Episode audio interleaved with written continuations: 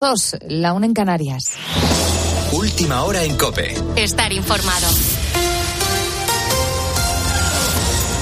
Nuevo barómetro del CIS a 48 horas de que empiece oficialmente la campaña electoral. Gonzalo Zavalla. Una campaña que vamos a vivir en COPE con los mejores comunicadores y que nos llevará hasta la noche del 23 de julio, donde Carlos Herrera, Ángel Expósito, Pilar García Muñiz, Pilar Cisneros y Fernando de Aro nos acercarán la última hora del recuento de datos. A poco más de 15 días para la cita con las urnas, hoy existe una especial atención por ver cómo el CIS refleja los últimos pactos PP-Vox, por un lado, y por ver si la gira de Sánchez por los medios de comunicación le está dando resultado y luego, por supuesto, en la remontada que espera conseguir a base de aparecer en todos los programas, menos en este, al que no va a venir, pero tampoco yo tengo ninguna intención de recibirle.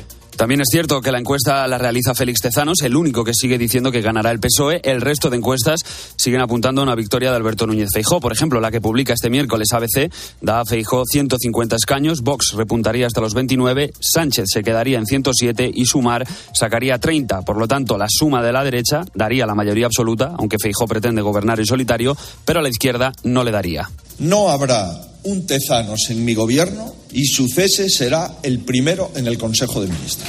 Y es que Alberto Núñez Feijó ha presentado esta noche su programa electoral. Ricardo Rodríguez. Alberto Núñez Feijó ofrecía toda una declaración de intenciones de lo que los españoles pueden esperar de su mandato. El suyo será un cambio tranquilo. Derogar el sanchismo implica derogar leyes y medidas equivocadas, que no han sido pocas. Pero me presento para ganar a Sánchez contundentemente, pero no para vengarme. Y su hoja de ruta incluye romper la política de bloques, además de la aspiración de recuperar los grandes pactos de Estado con el PSOE. Buscaré volver a encontrarme con el Partido Socialista Obrero Español que fue, con el que el sanchismo ha anulado y que ojalá vuelva con el sentido de Estado la mano tendida conlleva la pretensión de Feijo de que los socialistas faciliten su investidura, anclado en la centralidad, eludió toda mención a Vox. El líder popular, como te digo, ha presentado 365 medidas en su programa. Como son muchas, Pablo Pujol te acerca a las más importantes. Buenas noches, Puji. Buenas noches, Gonzalo. Alberto Núñez Feijóo ha destacado la independencia de la justicia o la defensa de la sanidad pública entre esas 365 medidas que ha presentado. Ahora te cuento algunas más, pero también ha dejado claro qué va a hacer si el como apuntan todas las encuestas menos el CIS, resulta ser la lista más votada. Si gano las elecciones, llamaré al líder del Partido Socialista Obrero Español, sea quien sea, para que me deje gobernar. Y si no lo hace, llamaré a todos y cada uno de sus varones para que le convenzan. Les puedo asegurar que tiene algunos sensatos, aunque ya quedan pocos. Feijóo también propone acabar con la ocupación y defender las lenguas españolas en todo el país. Esta última medida va en sintonía con otras que ha destacado y que no van a hacer gracia a algunos de sus adversarios políticos. Será recuperado el delito de sedición en el Código Penal y se tipificará el delito de referéndum ilegal. Es decir, se adoptarán medidas que contrariarán al independentismo, pero no nos importa. A menos de 48 horas de que arranque la campaña electoral, Feijó saca las cartas con las que va a intentar conseguir esa mayoría que le permita ser presidente del gobierno. Con la fuerza de ABC. Cope, estar informado. Y del exterior, a esta hora nos llega la noticia de un nuevo bombardeo en Ucrania, al este del país, en la región de Donetsk. Al parecer, al menos una persona ha muerto y 25 han resultado heridas. Se trata de un ataque contra edificios residenciales y contra un hospital. En paralelo, el ejército israelí ha confirmado la muerte de un soldado en un intercambio de disparos en la ciudad de Jenin, en Cisjordania. Unos enfrentamientos que de momento se han saldado con 12 palestinos muertos y más de un centenar de heridos en lo que ya es el mayor ataque de Israel a Cisjordania de las últimas dos décadas. Tienes más información en cope.es y ahora sigues en la noche de Cope con Beatriz Pérez Otín. Cope, estar informado.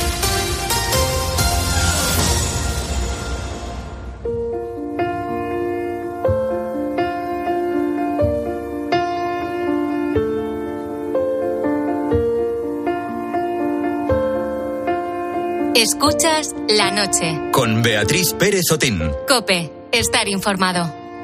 Comenzamos a caminar en nuestra segunda hora a tu lado en la madrugada. Son las 2 y 4 minutos, la 1 y 4 minutos en Canarias. Mm, vamos a echar la vista atrás. ¿Recuerdas cuando eras niño?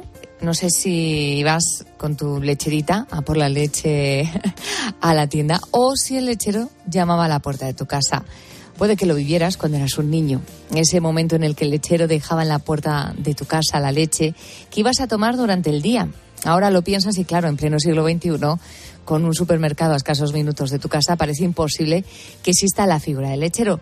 Sin embargo, la hemos encontrado. Los hermanos Batato de Alcalá de Guadaira, en Sevilla, siguen con esta profesión. De hecho, es la única empresa lechera de nuestro país que reparte leche fresca de puerta en puerta. Y lo hacen así, cada día, desde hace 60 años. Se levantan a las 2 de la madrugada, fíjate, a estas horas, para ordeñar a las vacas. Horas después se ponen en marcha y reparten la leche. Hablamos de un negocio familiar. Mis abuelos y mis padres repartían en, burro y ya pues, nos hemos ido adaptando a, al día a día y ya vamos con nuestro coche frigorífico para, digamos, llegar al domicilio con la máxima frescura y calidad posible. Esto es lo que le ha contado Antonio Batato, hijo, a nuestros compañeros de la tarde. Es un negocio que, claro, ha evolucionado mucho. Antonio Batato, padre, empezó con sus hermanos y su padre con apenas cinco vacas, pero poco a poco aumentaron la empresa. Si hay algo que tenían claro era en todo este proceso era que querían mantener la esencia de repartir la leche de puerta en puerta poco a poco, digamos, mi padre fue comprando más vacas, poco más tarde me incorporo yo, que soy el más chico de la familia, de, entonces pues ya vamos para arriba, vamos creciendo más, más clientes, siempre, siempre con el domicilio, ¿eh? Siempre con el domicilio. Ya te digo, se ordeñaban las vacas, eh, se ordeñaban por la mañana y por la tarde. Y después lo dejaban en las puertas del cliente. En 1991 decidieron además envasar su propia leche. ¿Cómo? en bolsas de leche. Para ellos es la mejor forma de mantenerla en buenas condiciones. Así que este es el proceso que realizan a diario. Tú vas ordeñando las vacas en la sala de ordeño y entonces sale y se va pasando directamente a un tanque de enfriamiento. De ahí ya pasa a la sala de envasado. La sala de envasado lo primero que se hace es pasteurizarla, después se homogeniza y ya pasa a la envasadora, que la envasadora ya, pues digamos, se van haciendo las bolsas y ya están las furgonetas preparadas, ahí cargando furgonetas y a la calle a repartir este es el oficio que Antonio Padre le ha enseñado a todos sus hijos. Les ha, además le ha transmitido el cariño, el buen hacer, la importancia de cuidar cada detalle. Antonio Hijo tiene claro que es imprescindible ser fieles a los principios que le enseñó su padre. Es que yo desde que desde pequeño es lo que he vivido, entonces lo que te gusta es el, mismo trato del el ganado, lo que es las vacas, después lo que es el tema de reparto, el día a día con el cliente, ya no es un cliente, ya para ti es como si fuera de la familia. Le, te pregunta cómo está. Eh, si mm, es un trato más, más, más personal. Y de hecho, como ha dicho Antonio, para él no es un trabajo, sino la mejor forma de honrar a su familia. Tomo yo personalmente no me lo tomo como una profesión, yo me lo tomo como un orgullo que mis padres han conseguido de tener de tener lo que tenemos gracias a Dios en la calle de clientela y, y todo el público que nos, que nos aprecia. Entonces, para mí, levantarme a las 2 de la mañana para empezar a trabajar, para mí es un orgullo, no es, no es un trabajo. Y sí, estamos en pleno siglo XXI y quizá a muchos nos extrañe, pero los hermanos Batato siguen llamando puerta a puerta a la puerta de muchos vecinos que apuestan por lo tradicional y por el lechero de toda la vida.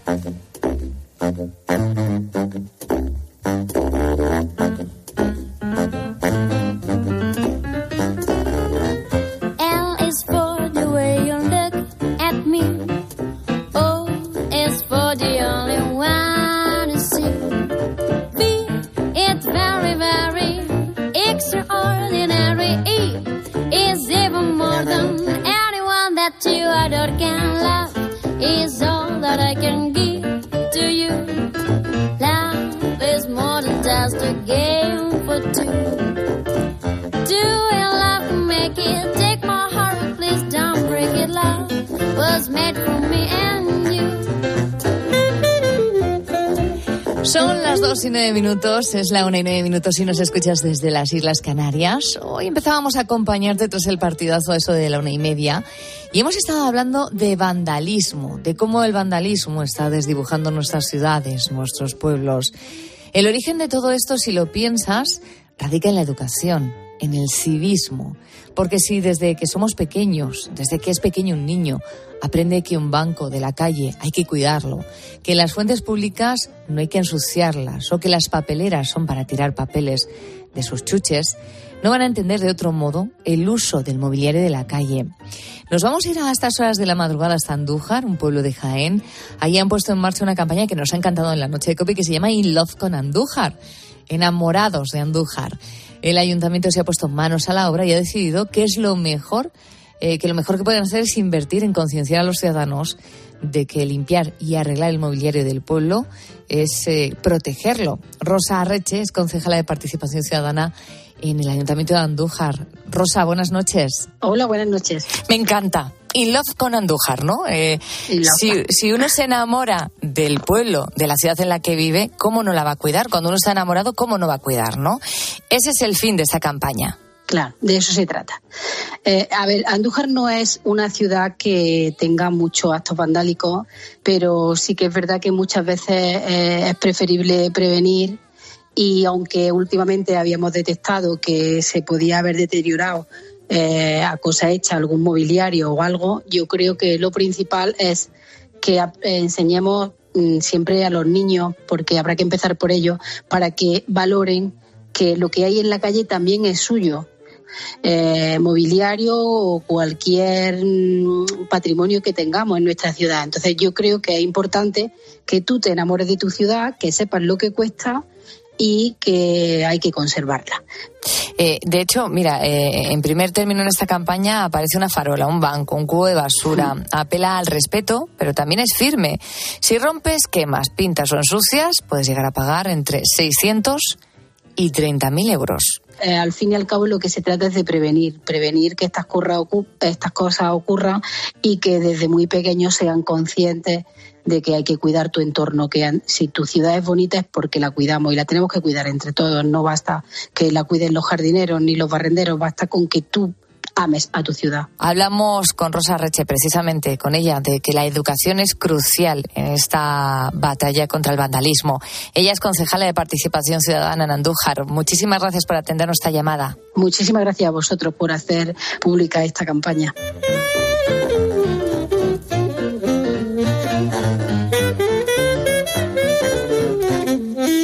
Y de eso hablamos contigo, querido Búho. Esta noche vamos a hacer una radiografía de cómo están nuestros pueblos y si están protegidos del vandalismo.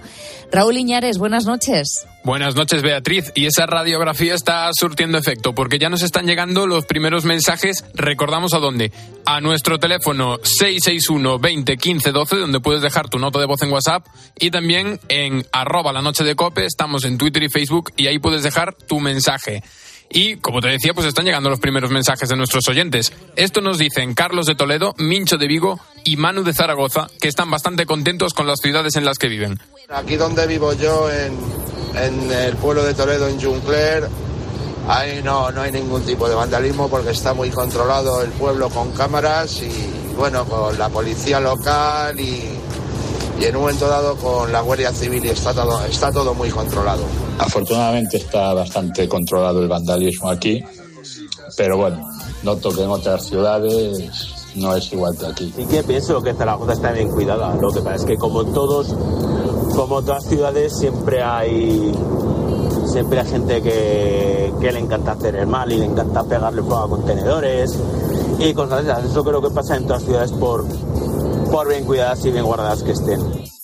Pues nos alegramos mucho por ellos, Beatriz, pero ah, Loli, sin embargo, que vive en Churra, en Murcia, no está tan contenta. Nos decía, como ciudadana y pagadora de todos los impuestos habidos y por haber, siento que mi localidad no está bien controlada. Por aquí no pasa ni un barrendero, solamente tenemos un contenedor para 25 familias y luego aún nos piden que reciclemos. Además, tendría que pasar alguna patrulla de policía de vez en cuando. Parece que somos tercermundistas. Así que bueno, ahí queda la, queja de Loli y que ojalá se solucione todo por allí. Y por último, Nacho Cortadi, que trabaja en el servicio nocturno de limpieza de Oviedo, nos habla maravillas de su ciudad. La ciudad está cuidada, no, más que eso. O sea, aparte es la ciudad más limpia de España por enésima vez. Pero está bien cuidada porque, aparte de nuestro trabajo, es por la concienciación de la gente. Eso es lo más importante, porque eso nos ayuda a todos. Eh, respecto a la segunda pregunta, eh, que si hay algún algo de vandalismo, eh, yo diría que puede haber algún altercado, pero son altercados puntuales que sinceramente yo en Oviedo me siento súper seguro y más trabajando de noche y solo. Nunca he tenido ningún problema en 12, 13 años, nunca Así que ya ves, Beatriz, eh, al final yo estoy bastante de acuerdo con Nacho, esto es cuestión de educación. Es una cuestión de educación, que es lo que también estábamos hablando con la concejal de Participación Ciudadana de Andújar. Seguimos esperando vuestros mensajes. Hasta las cuatro queremos escucharte. Vamos a recordar nuestro número de WhatsApp y nuestras redes sociales, Raúl. Claro que sí. Pues pueden mandar sus mensajes de voz al teléfono 661 20 15 12 y también dejar sus comentarios y mensajes en nuestras redes sociales, que son en Facebook y Twitter, arroba la noche de cope.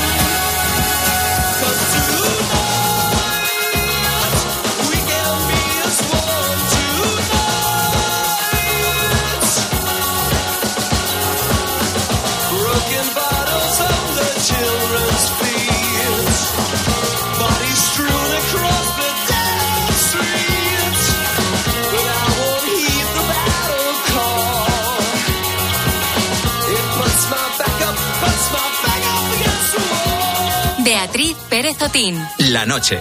Cope, estar informado. Durante los próximos minutos vamos a hacer un viaje muy especial en la noche. Vamos a hacer un viaje a un terreno peligroso, a Ucrania.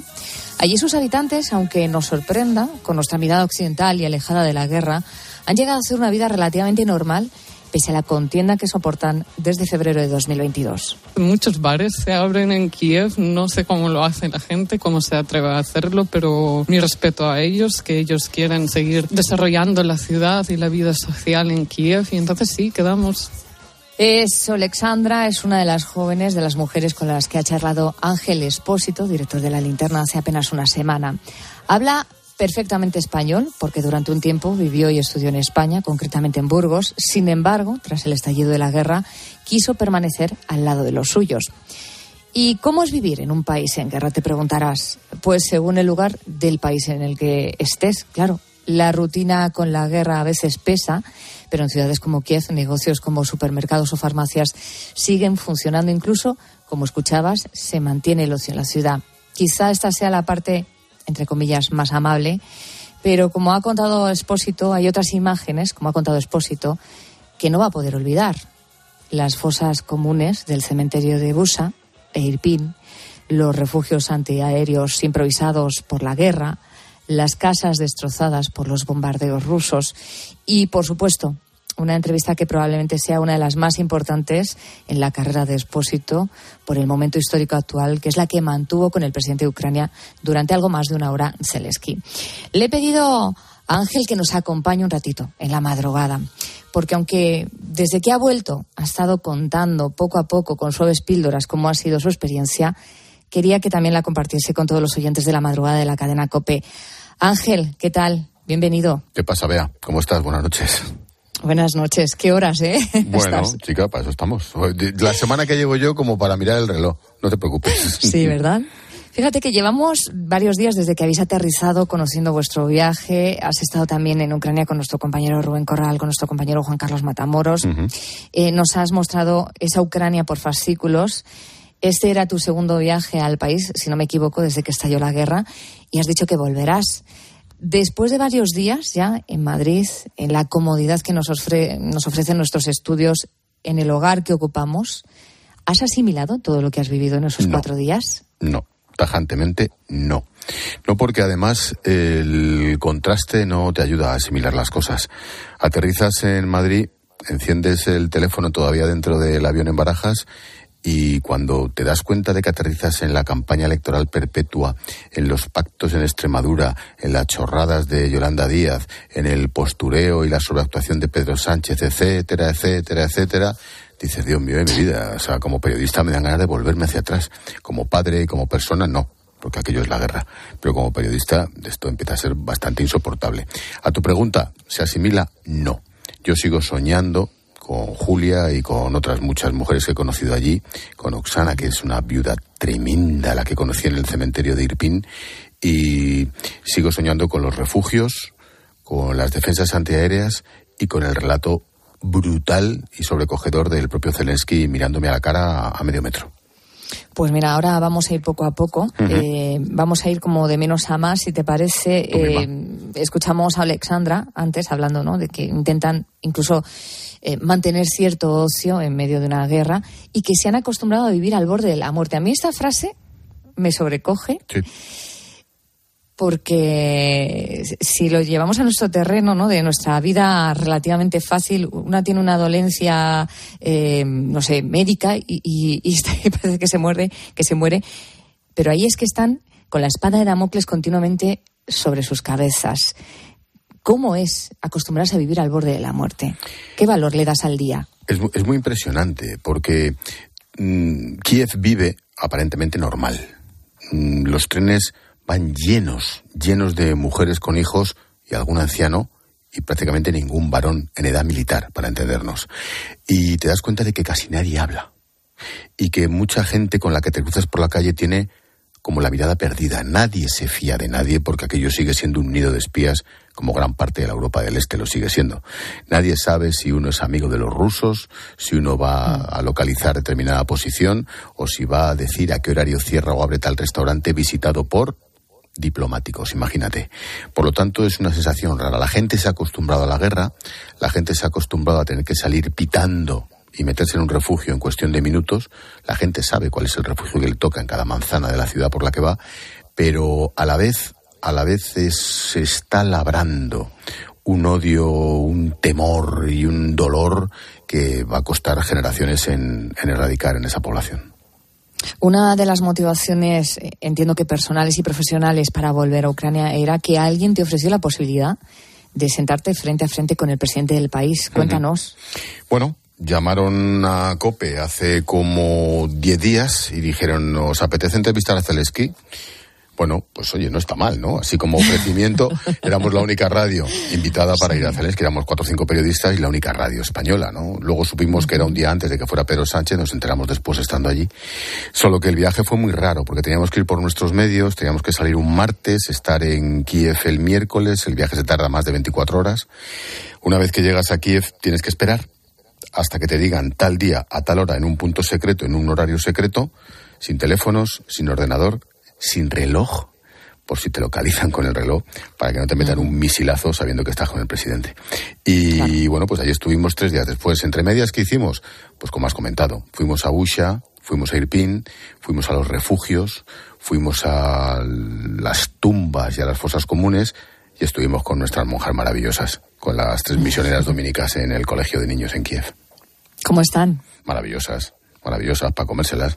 Una con 83 años, la otra con 79 y la otra con 76. Y están mejor que tú y que yo. O sea, es, impre- impresionante, impresionante, ilusionadísimas, contentísimas y como me decían ellas, felices. Y están, vol- y están volver a, no sé, eh, con, A la- su con los- sus niños. Sí, sí, sí, sí, Los niños le llaman, a una le llaman Sistra María, que es Sistra es eh, hermana en, en ucraniano, y a las otras le llaman las abuelitas. Los propios ucranianos han venido las abuelitas, y eran las tres monjas españolas. Entiendo, Ángel, que profesionalmente sentarse frente a frente con un hombre como Zelensky tiene que ser pues eso, muy satisfactorio, pero antes de ese momento, ¿había algo que personalmente te preocupase de ese encuentro? No, no, no, no, no. Yo estas entrevistas, hombre, yo tengo la suerte ya de haber entrevistado unos cuantos, de los importantes y de los menos, ¿no? Y no, no, no, no me preocupaba absolutamente nada. Me preocupaba llegar, porque tú tienes, entras en una fortaleza militar, entras como si estuvieras en una base en Bagdad, te lo puedo asegurar, sorteando en zigzag las vigas de hormigón como si entraras en una zona de guerra. Entras, estuvimos incomunicados, yo no sé cuánto tiempo haces, piénsalo, vea, que estás sin teléfono móvil cuatro horas cuatro horas en un país en guerra, sin poder decir estoy bien o sin poder recibir un WhatsApp. Eh, pues así estuvimos, sin ordenador, sin nada, esperando.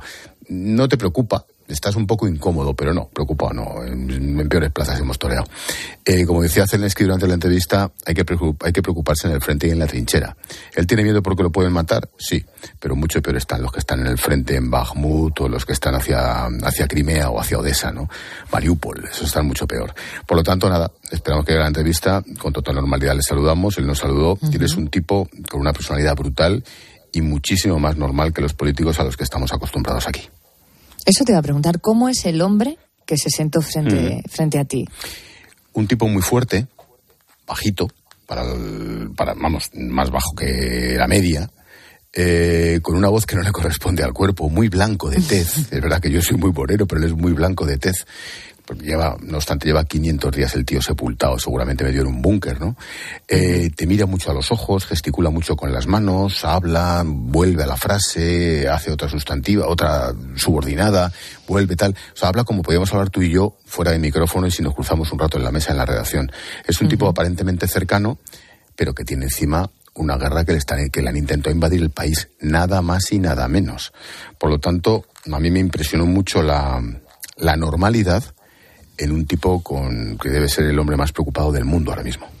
Y además es que se tuvo que convertir en ese hombre en muy poco tiempo. Sí, él era un presidente para muchos de transición después de unos años en los que Ucrania, no hay que ver más que la historia reciente de los últimos diez años, estuvo prácticamente en guerra todo el tiempo, con pulsos con los rusos, siempre con Putin, Mm. con miedo, con soberanías, con Crimea, con el Donbass, con la Unión Europea, y de repente, pues la historia, la historia ha fabricado un héroe en cero coma, sí.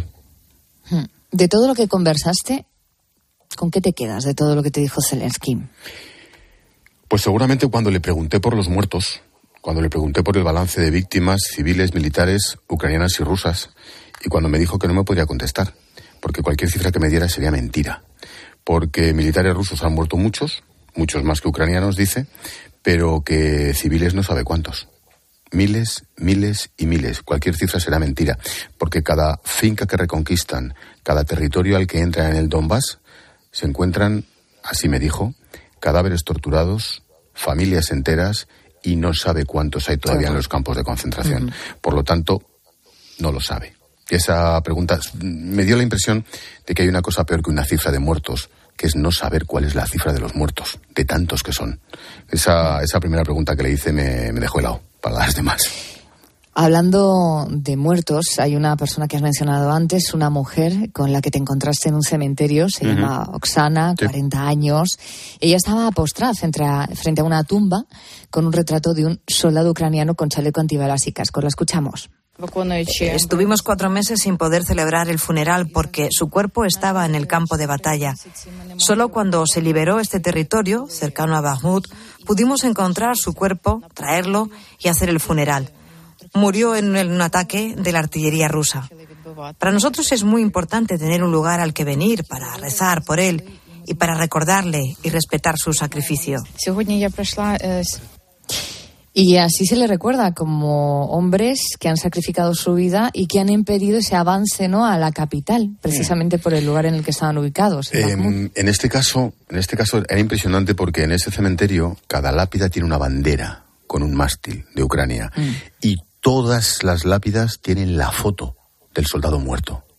De uniforme, en su caso, en el caso de este hombre, Sergei, con el casco, con barba, con el chaleco y seguramente pues unos días antes de, su muerte. Y fue brutal cuando Oksana nos contó que recuperaron el cadáver cuatro meses después.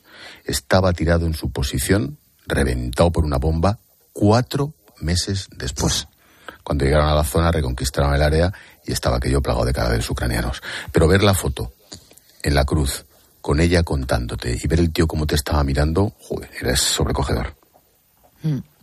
Voy terminando, Ángel, con una pregunta que yo creo que es algo ingenua, pero que quizá todos nos preguntamos. Has dicho que volverás a Ucrania cuando haya paz en el país. ¿O no? ¿Tú crees que o no? He vuelto, he vuelto en guerra, eh, he vuelto en guerra. Lo de la lo has dicho tú. Bueno, ¿crees que, que- que ese momento llegará a corto o medio plazo? No. O, no, ¿verdad? No, porque esta guerra, y se lo preguntamos también a Zelensky, ¿eh? esta guerra no depende de Zelensky, esta guerra depende del agresor. Esto no es una guerra declarada entre comillas, entre dos países. No, no. Es una guerra declarada por un psicópata, por un animal, por un nazi en el siglo XXI que se viste supuestamente de medio comunista zar, no sé lo que es, él tampoco, y que decide invadir al de al lado. Es como si mañana, tú imagínate que mañana España Sí, sí. decide invadir a Portugal. Tú imagínate que Estados Unidos decide invadir México. O que Argentina decide invadir Chile. O que Mauritania decide invadir Senegal. Yo qué sé, pues es lo mismo, solo que allí. Por lo tanto, depende del agresor. Y el agresor está enloquecido, es un psicópata, no podemos ponernos en su cabeza. Y hasta que desaparezca el agresor o hasta que le desaparezcan, pues me temo que esto va a seguir de un modo u otro. Se ve un, un futuro muy farragoso, desde luego. Sí. Pues Ángel, te voy a dejar que descanses. Te agradezco este ratito que has compartido con todos nosotros de la madrugada. Y muchísimas gracias por el trabajo que habéis realizado en esos días en Ucrania, por habernos mostrado lo que está ocurriendo desde la primera línea, mezclándoos precisamente con quien lo está viviendo en su día a día y humanizando la guerra, que es lo que estáis haciendo, contando sus historias. Gracias y buenas noches, querido. Adiós, me vuelvo a la cama. Buenas noches. Chao, Hasta Bea. luego.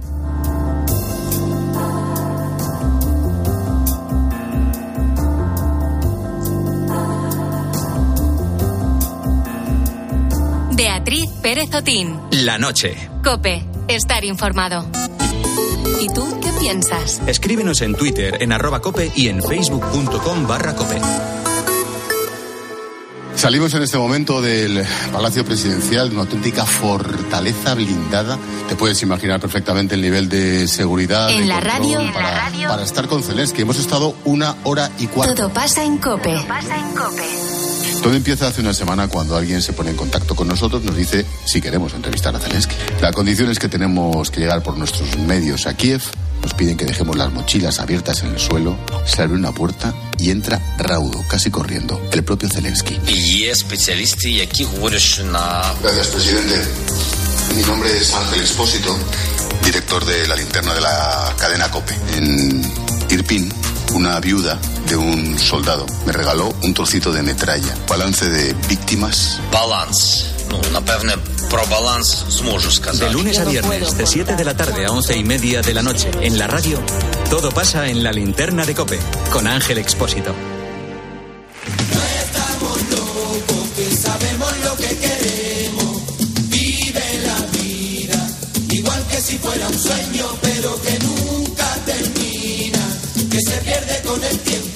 y buscaré, oye, pero buscaré. No estamos locos, que sabemos lo que queremos. Vive la vida, igual que si fuera un sueño, pero que nunca termina, que se pierde con el tiempo. Y Me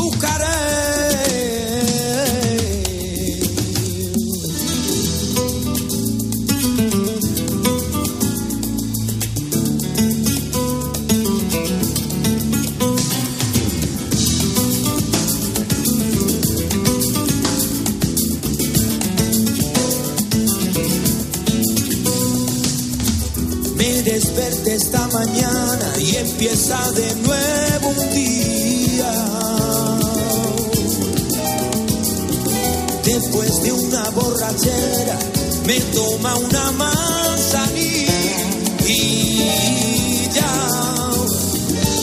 Voy en busca del camborio que se lo fuma en arguila. Tengo que tranquilizarme, me desmadro todos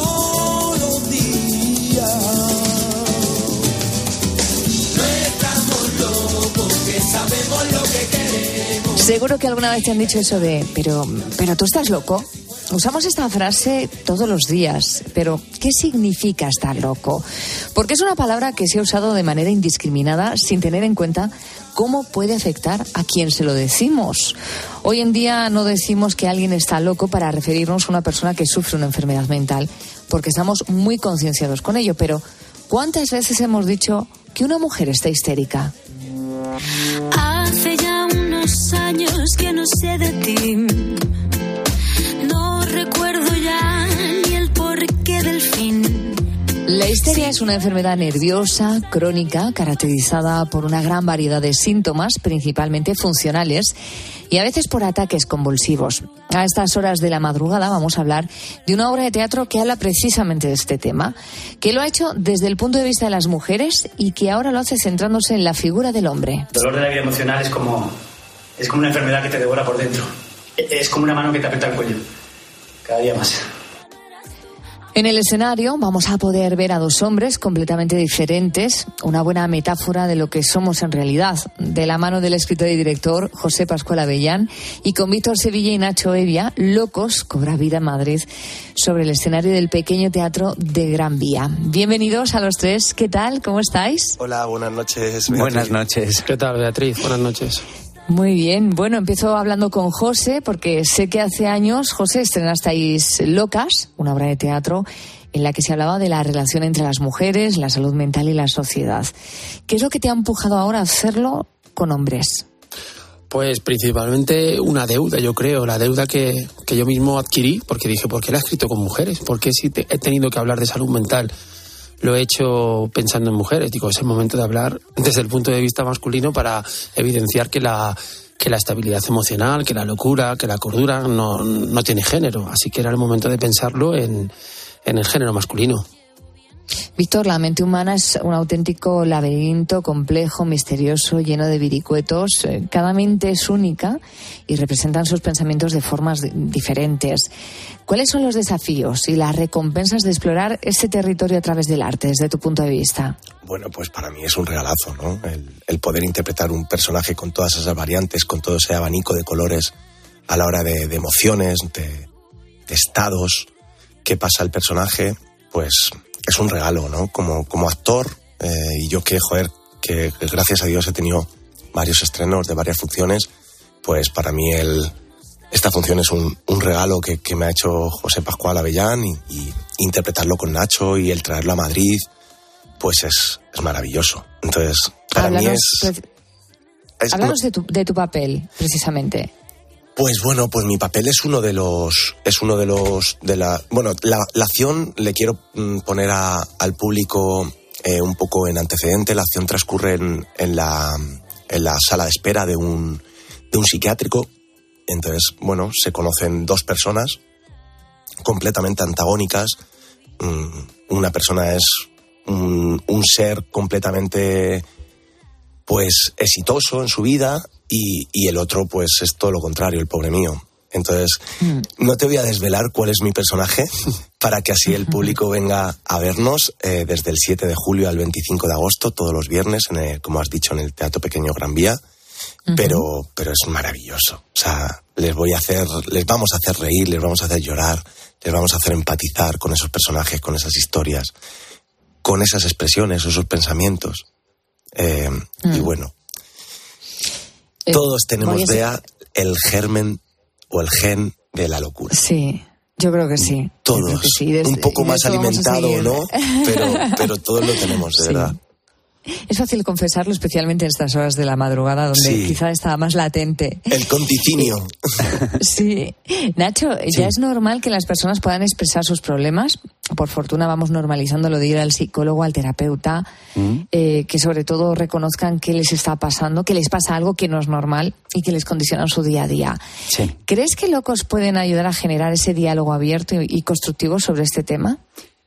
Mira, una, una cosa muy interesante de, Locos, de la propuesta de José de pasarlo de hombres a mujeres, es porque, a ver, históricamente se ha asociado la locura a, a las mujeres. Los hombres no, no estaban locos. Una mujer podía estar loca mm, y un hombre podía ser un genio, ¿no? No se le, mm, no se le llamaba loco en ese sentido. Una mujer puede tener depresión, pero a un hombre no se le permitía. Un hombre puede estar un poco triste, pero no tener depresión. Y en este caso, eh, con locos lo que se manifiesta es precisamente eso. Por un lado, eh, contraponer dos, dos modelos que están opuestos y, y siguen muy vigentes en, en esta sociedad. El modelo del éxito frente al del fracaso, el de la necesidad frente al de la, la autosuficiencia. Y nos han educado desde pequeños a los hombres, eh, hablo en general, pero, pero creo que todavía sigue, sigue vigente. Nos han educado para no mostrar los sentimientos, para no llorar, para, para ser fuertes. Y precisamente en Locos lo que, lo que mostramos es eh, ese laberinto que tú decías antes que tenemos todos en la cabeza, en la mente. Eh, estamos haciendo, mostramos una línea recta, que es el, el que hay que hablar, el que, el que hay que mostrar. Porque el que pide ayuda, en realidad, está mostrando fortaleza. Lo cobarde es no pedir ayuda. Lo cobarde es no decir, estoy mal. Mm, y, y con el tema de la mente, eh, pues es que es muy, es muy evidente. Uno puede decir, me he roto un brazo, pero ¿por qué no podemos decir, me he roto el alma? Me he roto por dentro, ¿no? Exacto. Es que lo estás diciendo muy bien. Se ha penalizado históricamente a los hombres que han manifestado cómo se sienten. A los hombres vamos a definirlos como más sensibles porque muestran sus sentimientos, eh, llo- lloran. Se os ha educado, ¿no? Para ser más fuertes, rudos. José, yo no sé qué ha sido más complicado hacer. Eh, explícita la reivindicación de que las mujeres no son unas histéricas como hacías en Locas o que los hombres pueden llorar como muestras en Locos. ¿Qué, era lo más complicado? Bueno, por, igual, por igual, porque romper prejuicios siempre es complicado y a veces mm, romperlos desde uno mismo. O sea, yo, yo mismo he podido tenerlos, es más complicado todavía. En Locos, mm, yo tengo que reconocer que ha sido fácil, porque como tengo tan claro, o, sí, que tengo tan claro que quiero contar que, que las emociones, que los sentimientos no tienen género, que apenas hay unas diferencias biológicas que nos pueden separar unos de otros, pues lo he abordado. Fíjate, Beatriz, que es la misma historia. Es que ni siquiera la he cambiado. Mira, Víctor no nos ha contado qué personaje interpreta, pero yo sí te digo que estos dos personajes son un hombre, un empresario, pasado de éxito, pasado de estrés, con una necesidad de poder cada vez más grande y al, en- al que el estrés le está empezando a vencer, aunque no lo reconoce, que es una, una parte también de la enfermedad mental cuando no no lo reconocemos. Y, y un amo de casa, un amo de casa mm, con una vida oscura, probablemente un parado de larga duración, que ya no le encuentra sentido a casi, a casi nada, porque, porque está todo el día esperando en casa, porque nadie le quiere, nadie la necesita ya. Y entonces estos dos personajes eh, son exactamente iguales que cuando dice locas. Entonces, al final yo he intentado romper esa dificultad de la que hablas y de alguna manera tamizarlo todo de, una mayor facilidad. La facilidad que, que me hace pensar que, que si realmente nos tratamos todos por igual, sea cual sea el género, pues todo va a ir mejor. Yo últimamente, que han aumentado tanto las, las tasas de suicidio, eh, las depresiones y demás, yo siempre pienso, pero bueno, ¿y esto de quién es culpa? O sea, antes en la introducción decías los factores que, que pueden influenciar, que pueden influir en una enfermedad mental. Bueno, pues los psicológicos, los funcionales, los, los biológicos. Eh, pero yo creo que también los responsables somos nosotros. Yo creo que nosotros también provocamos esto. Yo creo que luego nos extrañamos mucho de, de que el número de, de depresiones y de suicidios aumenta y nos extrañamos. Pero yo creo que si nos analizáramos, hombre mujer, da igual, cómo tratamos al de al lado, la empatía que tenemos con el de al lado, a lo mejor nos explicaríamos por qué ese número está subiendo. Así que, bueno, he intentado que no sea difícil ni una cosa ni otra. He intentado mostrarlo todo desde la mayor facilidad posible para que el mensaje llegue y para no intentar enmascarar nada, sino la realidad es la que es. Somos hombres, somos mujeres, somos lo que cada uno queremos ser y, y la, vida emocional y, y los sentimientos no tienen género. Así que he intentado que sea lo más fácil posible.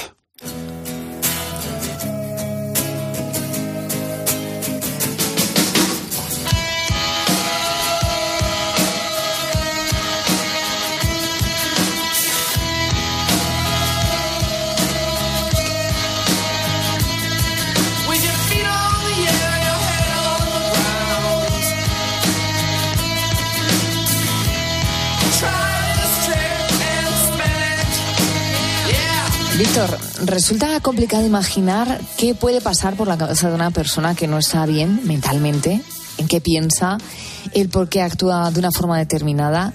Interpretar ese papel debe ser complicado. Eh, ¿Cómo os habéis preparado física y mentalmente para ello? Bueno, creo que, que también el libreto, según lo tiene escrito José, eh, te conduce muy bien. O sea, yo al fin y al cabo soy un actor que me limito a, a estudiarme un libreto, a intentar sentir esas emociones que, que el dramaturgo, el autor, eh, eh, posiciona en, en un lugar y, y bueno, y, nosotros tenemos la suerte de que nuestro director que José Pascual Avellán, que está aquí con nosotros esta noche, es además el autor de este, de este texto. Entonces, pues dialogando mucho con él, dialogando, pues viendo desde, desde qué punto podemos crear esa cordura o esa locura. Y bueno, en un trabajo diario, pero con mucho amor y con mucho cariño, Beatriz. O sea, ha sido un, un proceso bonito eh, y creo que, que- que eso se va a notar en el teatro. Y mm, a mí me ha gustado mucho personalmente preparar todo este proceso. De hecho, eh, hasta hace un ratito, hasta las 11 de la noche, hemos estado ensayando y, y nos hemos venido ya, bueno, hemos cenado y nos hemos venido para acá, para la radio. Pero, pero la verdad que, que- que estoy muy contento. En otro proyecto estoy trabajando hasta las 11 de la noche y estoy deseando llegar a casa. Y este, sin embargo, no quiero, no quiero acabar. No Ah, quiero acabar porque me, me hace mucha ilusión. Y bueno. Eh, Víctor, quiero decir una Sí. cosa, Bea. Quiero decir que Sí. Víctor, eh, a, a la hora de preparar este personaje, lo bonito es que lo- eh, ambos, tanto Víctor como Nacho, interpretan personajes totalmente diferentes a cómo son ellos.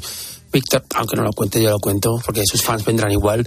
Ahí No, lo tienes pero a no, su sé- edad. no- no seáis malos, pero, pero me cuesta mucho, vea, la, la pregunta que me has hecho me cuesta mucho responderla porque, porque no, no, no considero que me cueste, a lo mejor, o no considero que tenga un, un truco o un secreto eh, en varias entrevistas que hemos hecho ya. Bueno, yo sí lo tengo. Es un gran actor, como Nacho, porque ahí lo tienes, Beatriz, con un. con- no, no tiene ni 40 años, es demasiado joven, y ahí tan guapo como es, y lo tienes ahí interpretando prácticamente a un padre eh, prácticamente de casi de 50 años o de 40 y muchos, que tiene dos hijos y que los espera por la noche para cenar.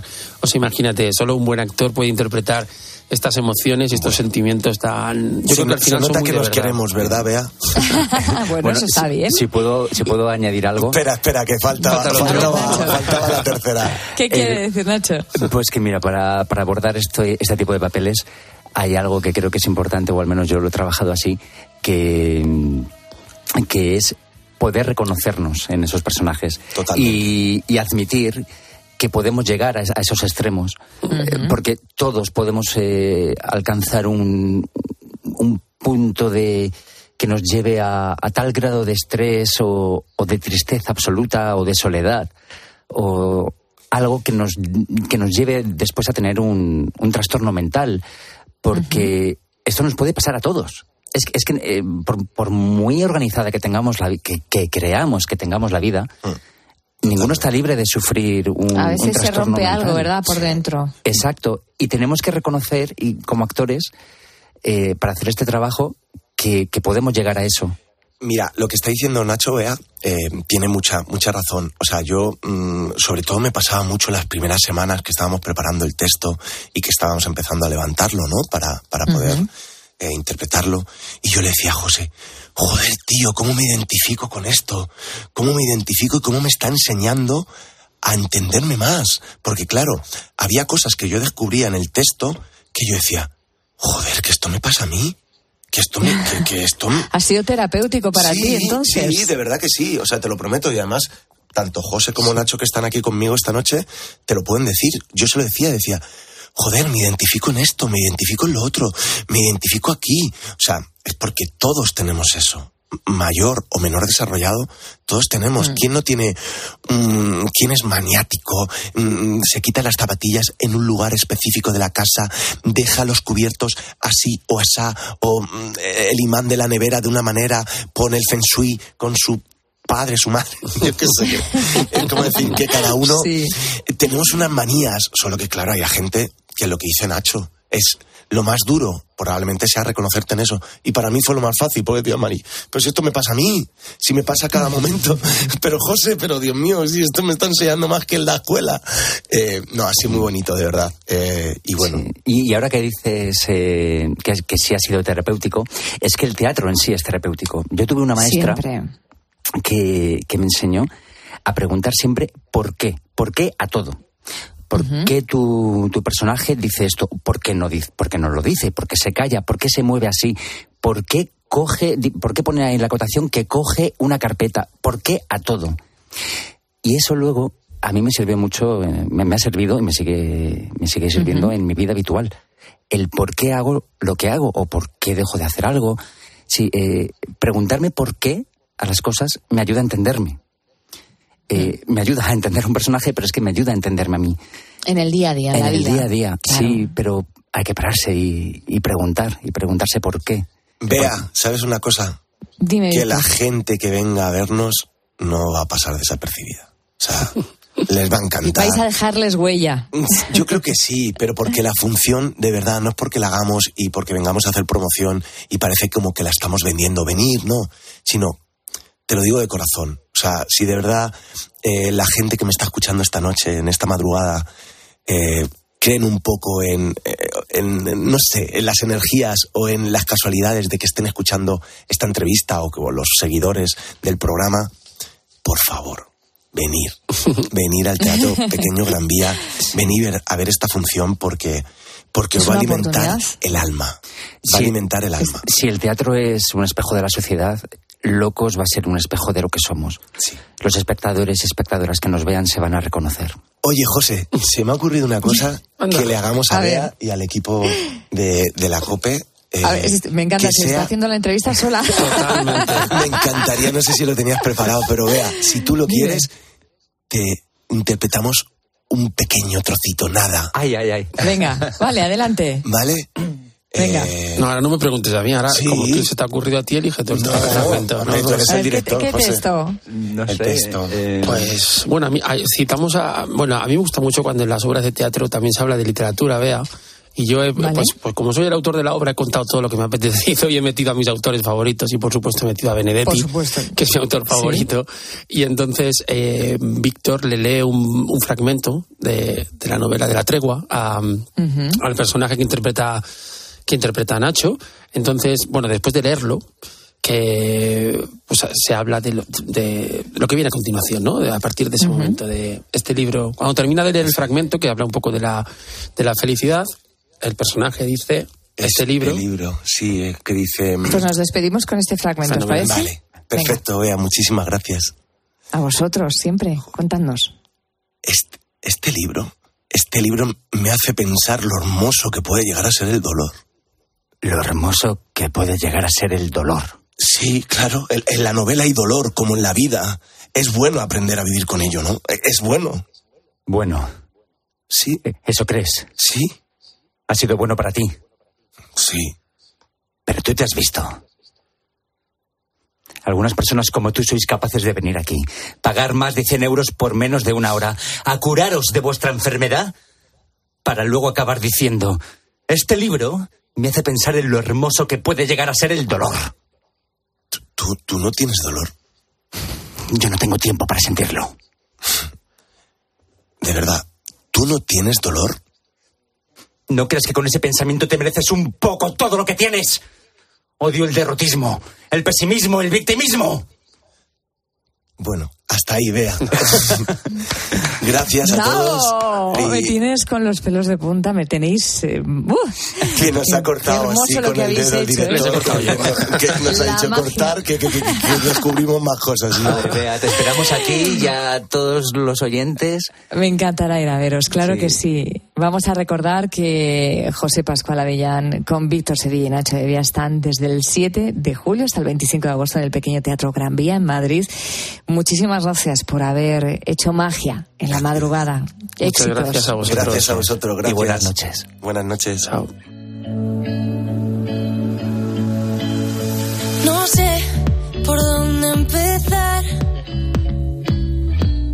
El frío se cuela por cada grieta. Me encuentro indefensa. Quizás es la tierra. Quizás es la sal en mi espalda.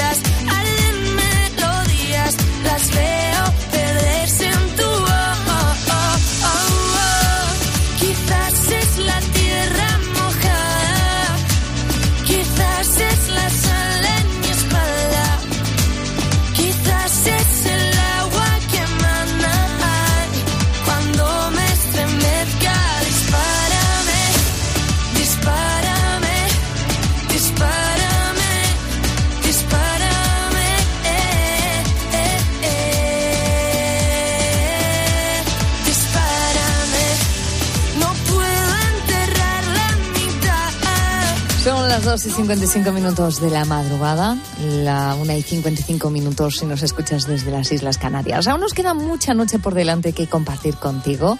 A partir de las 3 espero charlar con Miguel Ángel Gavilán. Miguel Ángel fue durante mucho tiempo militar y desde hace algunos años es el director de la Escuela de Montaña Adaptada de Guadarrama. Acaba precisamente de regresar de Marruecos, de llevar ropa de abrigo a distintos poblados dispersos por el Tubcal.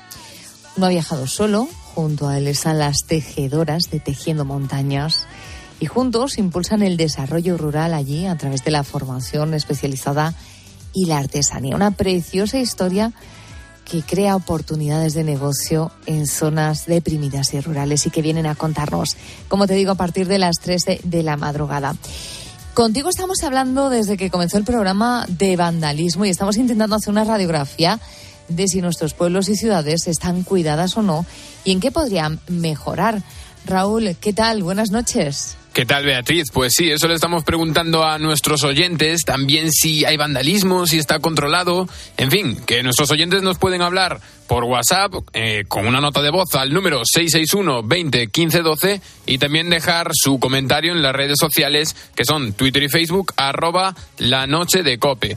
Y empezamos con Enrique Heredia, que nos hablaba al WhatsApp y nos decía que el vandalismo se acabaría si pillasen a quien lo hace y pasasen un año trabajando para la comunidad. Es muy fácil, pero no hay voluntad. Termina el mensaje. Vamos ahora con estos dos audios que nos enviaron Paco y Antonio y atente a Beatriz al segundo. Sí. Estoy muy en contra de los grafitis. Entiéndase por grafitis los, los mal hechos, cutres, etcétera, etcétera. No esas obras de arte que hay. Esos, esos grafitis cutres que no entiendo qué, qué sacan haciéndolos la gente. Mira qué chulo soy haciendo un graffiti, no lo entiendo. Luego queda muy feo, toda la pared manchada, cuesta dinero luego repararlo todo. No lo entiendo. Justo detrás de donde tengo la panadería hay un parque. Nos lo arreglaron hace unos años y, y nada, eh, un día con otro siempre había algo roto, una farola, una mesa, hasta que una noche yo la casualidad que oí los ruidos y salí como el tío la vara con el pañuelo en la cabeza y un vástago de olivera y, y por aquí ya no ha vuelto nadie, ¿sabes? Antonio de la Vara, le vamos a llamar, Beatriz. Muy bien, me lo puedo imaginar. Desde luego consiguió Bueno. lo que quería. Pero mira, que te digo un último. Eh, porque podemos pensar que en los pueblos nos libramos de este tipo de delincuencia, pero Conchi de Cantabria nos comenta que viven en un pueblo pequeño y que les robaron hace dos años cuando se fueron a México. Así que bueno, pues no, no todo el mundo se libra. Luego vamos a escuchar a Rosa, apenada también por la situación de Barcelona. Y Pues estamos impacientes porque sigan llegando mensajes. Ya sabes que hasta las 4 estamos deseando escucharte. Recuérdanos canales de comunicación con el programa. Pues a eso íbamos. Pueden mandar su nota de voz al número 661 20 15 12 y dejar sus comentarios y mensajes en nuestras redes sociales. Estamos en Facebook y Twitter y somos arroba la noche de cope.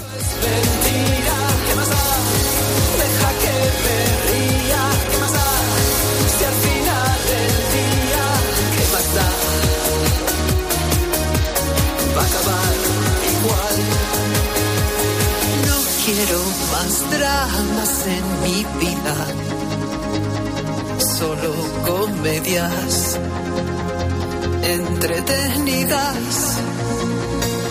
Así que no me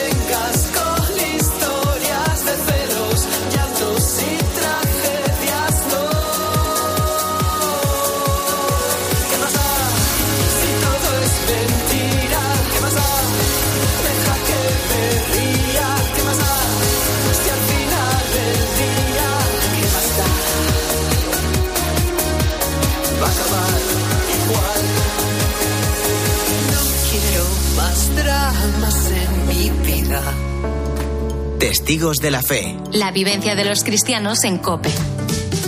Luis Sierra, seminarista. Cuando le preguntabas a tus padres, ¿no? ¿Cómo supiste que mamá era la definitiva, ¿no? Y cuando lo es, lo sabes, ¿no? Y efectivamente, en esta mitad de, la carrera, más o menos, eh, segundo de carrera, pues es una llamada que empieza a través de lo ordinario, de lo cotidiano de la vida, en pequeños gestos que no son cosas extraordinarias, sino que comienzas a ver la presencia de Dios pues en lo más normal de tu día a día, desde cuando te pones a estudiar hasta cuando tratas con un amigo, incluso cuando te quedas a tomar una cerveza.